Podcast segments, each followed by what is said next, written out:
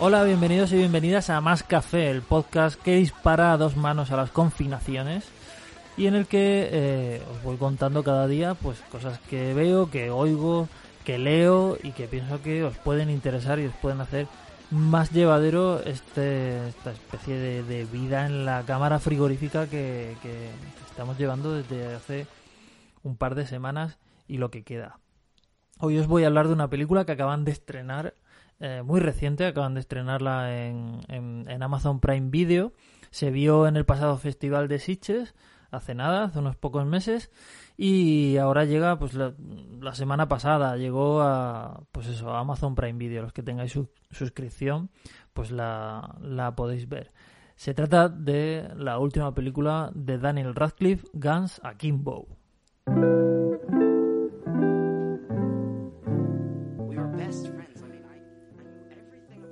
Guns Akimbo es una película que quien haya visto Crank, eh, una, pues, no sé, una de las mejores películas de la historia, quizá, no, sé. Quien haya visto Crank y la haya disfrutado, sin duda encontrará más de un parecido. No hay más que ver el, el tráiler para darse cuenta de, de, ciertas similitudes. Esas similitudes, eh, por desgracia, no son todo lo profundas que, que, a uno le gustaría, eh, con lo que el, el, trono de Crank y de Crank 2 sigue, sigue absolutamente eh, sin, sin, sin, un sucesor, claro. Nadie, nadie ha reclamado, ha sido capaz de reclamar todavía ese, ese trono y a estas alturas, francamente, creo que no lo vamos a ver y Crank y Crank 2 se van a quedar como dos cositas únicas eh, y completamente eh, aisladas, e inalcanzables incluso por sus propios autores. Eso que a mí me gusta mucho lo que, lo que han seguido haciendo sus, dos directores, los dos directores de Crank. pero aún gustándome mucho, mm, reconozco que Crank y Crank 2 son, son, son obras que llegaron en un momento muy específico, que cogieron una serie de cosas muy específicas y que es prácticamente imposible de, replicar. Y películas como Guns Akimbo, eh, pese a que de salida caen inevitablemente simpáticas porque, porque son pelis que están bien, inmediatamente te das cuenta de que hay un abismo, sobre todo conceptual, entre lo que fue Crank y Crank 2 y este nuevo, nuevo intento de, de hacer una película en esa línea. Básicamente, Guns cuenta la historia de Daniel Radcliffe, que es un eh, programador de videojuegos mierderos para, móvil, que, vive una vida muy triste, echando de menos a su ex eh, y encerrado en su casa, eh, pues prácticamente lo único que hace es jugar a videojuegos y ver películas lamentables, y que tiene como única afición, digamos, positiva, cabrear a los trolls de internet. Es una persona que, tiene como un rechazo a la, a la, violencia, también a la violencia virtual, y eh, entra un día a, cabrear a los trolls de un entretenimiento que hay en internet que se llama Schism. Schism es eh, eh, una especie de reality show con asesinos, es decir, enfrenta a un par de pues, de, gente disparatadamente ultraviolenta y lo graba y lo emite. Y eso pues tiene montones de seguidores eh, y demás. Cuando cabrea eh, de una forma, la verdad, bastante banal al responsable de, de, este, de este entretenimiento, de esta especie de coliseo romano de los nuevos tiempos, cuando lo cabrea, pues se ve metido eh, como un competidor más en Schism. Y le enfrentan a, una asesina completamente tarada y, e implacable, que es eh, Nix. Eh, una chica que interpreta eh, Samara Weaving. básicamente lo que hacen es atornillarle a las manos unas taladrarle a las manos un par de pistolas a, este, este personaje, el personaje de Daniel Radcliffe, y, no tiene más remedio que, ir por la vida pues con, pistolas en las manos. Con todo esto que os estoy diciendo, bueno, y básicamente esto es la película. Eh, entra también en juego la ex de, su ex, eh, Nova se llama, y, básicamente esa es la idea. Es un tío que tiene que sobrevivir con un par de pistolas atornilladas a las manos. Esto que conceptualmente es eh, interesantísimo y visualmente también, porque bueno, pues la idea de, de, tener unas pistolas que no se pueden soltar eh, es, eh, es, interesante. Además tiene como los cartuchos de, munición también atados a los, a los antebrazos, con lo que va cargando no solo con las pistolas, sino con, con, el, armamento completo, ¿no? Eh, esto da pie a momentos de, de comedia, porque, claro, no puede, no, puede maniobrar como una persona normal y tiene que pedir a, a, la gente a la que se va encontrando en su huida de, de la asesina implacable Nix. Em, tiene que tiene que pedirle pues cosas tan tan tan tontas como que pues que le ayuden a manejar un móvil o que o que le den de, comer. La película eh, está muy claro eh, está muy claro qué es lo que pretende. Eh, tiene un mensaje mm, claramente satírico de la, de la violencia de los, de los nuevos medios. Se presenta esta especie de, concurso distópico casi de, las nuevas de las nuevas tecnologías que son capaces de, demostrar todo tipo de, violencia sin ningún tipo de censura y vemos también a la gente que sigue ese, ese programa y que son pues descerebrados, que jalean muertes reales. Eh, es claramente una exageración, pero es algo que, nos resulta familiar. Pese a, pese a la caricatura, nos resulta familiar y nos resulta fácil entender por dónde van los tiros de la, de la crítica de, de Gansa. Y por supuesto, eh, la ingenuidad y el, la torpeza y el intentar escapar continuamente de, de, un, de un enfrentamiento con Nix de nuestro protagonista hace que se convierta pues en, en la en el en el combatiente más, más querido y más jaleado por estos descerebrados que siguen, que siguen el programa de, de. Eh, por supuesto, pues se enfrentará al, al, al, responsable de todo, al, cerebro detrás de, de, esto. Y, bueno, esto es la propuesta que está muy clara.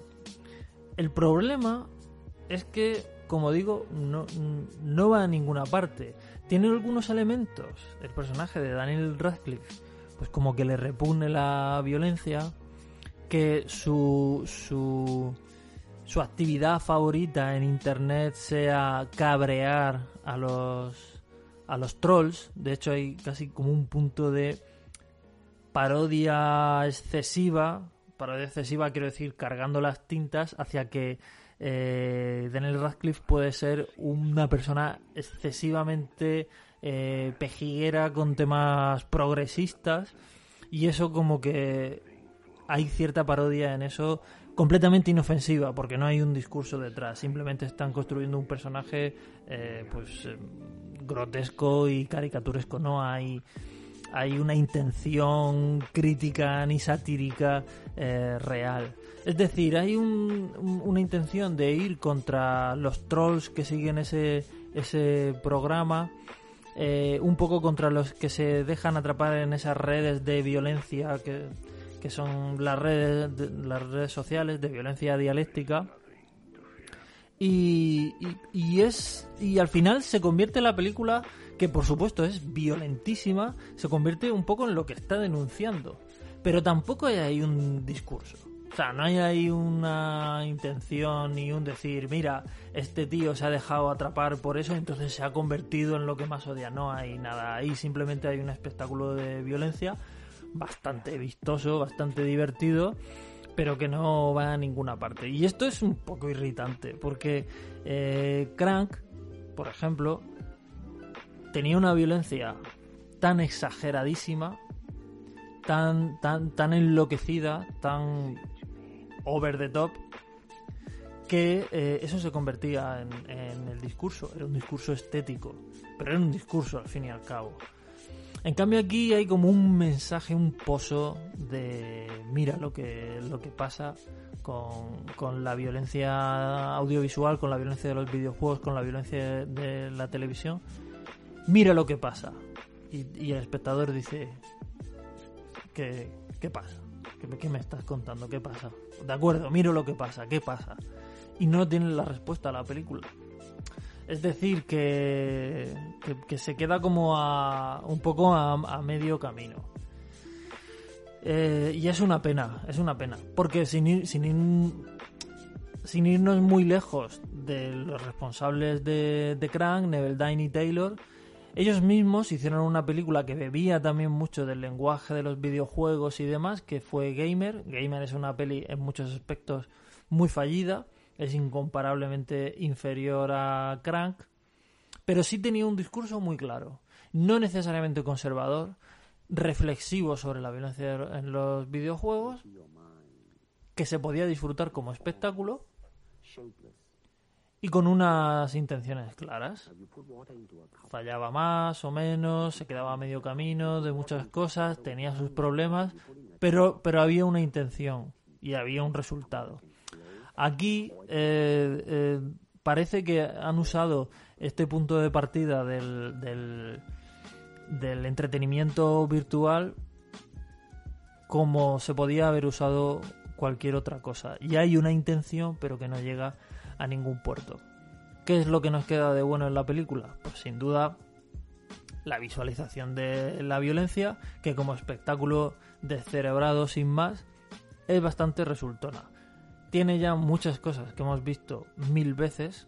Eh, empieza a cansar un poco esta, esta violencia de dibujo animado, pero al mismo tiempo como muy digital, muy exagerada, pero poco física, muy de dibujo animado, pero en realidad mucho más inofensiva que un corto de Tony Jerry o, de, o del Correcaminos.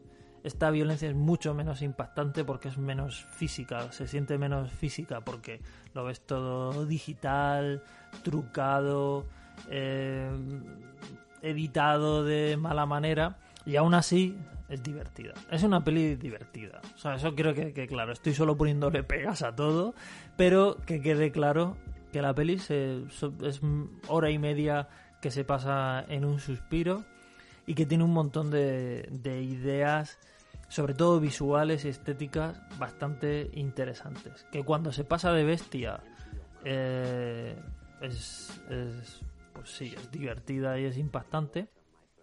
Y que sobre todo tiene su mayor virtud en, en, sus, en sus actores principales.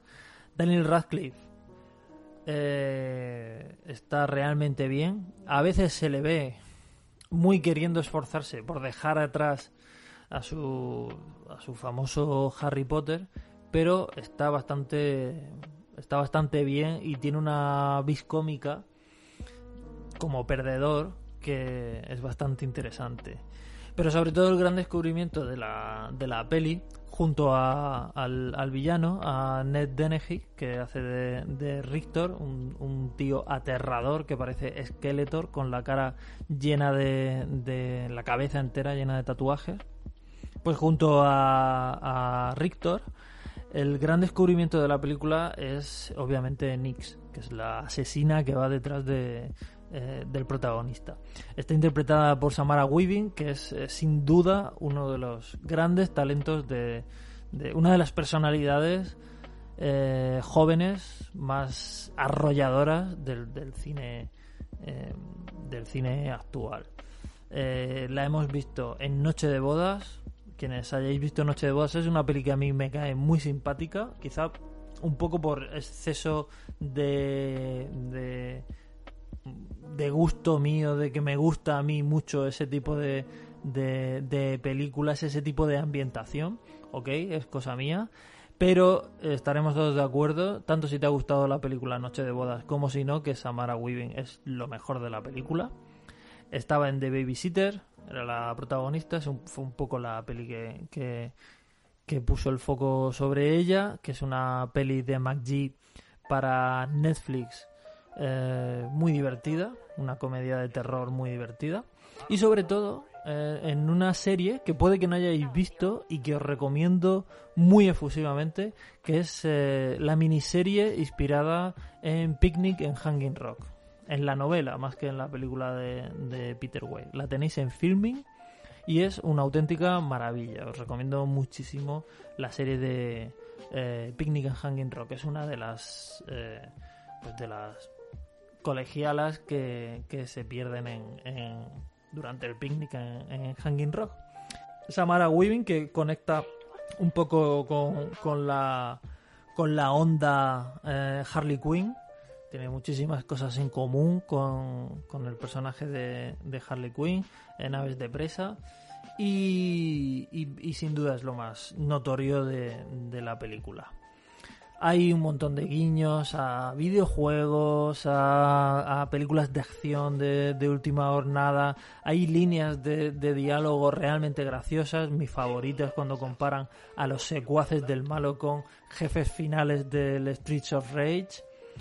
Y en general es una película que recuerda bastante a la, anterior de su director y guionista, eh, Jason Leigh Howden, que fue Death Guns Death Guns era una, una peli que, parodiaba la estética del, del, black metal y demás. Era una comedia con, pues, pues eso, como una comedia romántica con black metaleros.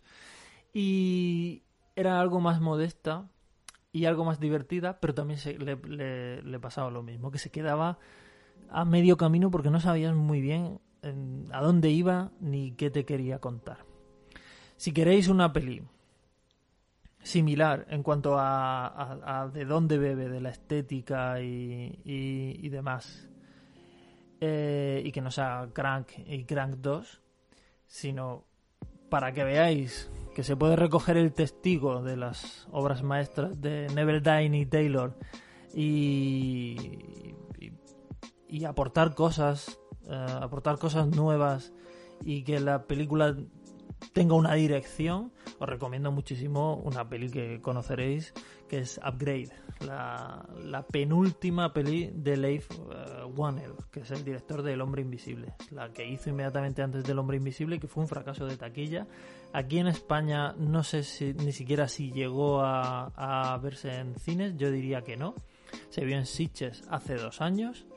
Eh, y, yo diría que no llegó a verse en, en España. Aunque ahora mismo no sé si está en alguna plataforma de, streaming, creo que no. Upgrade.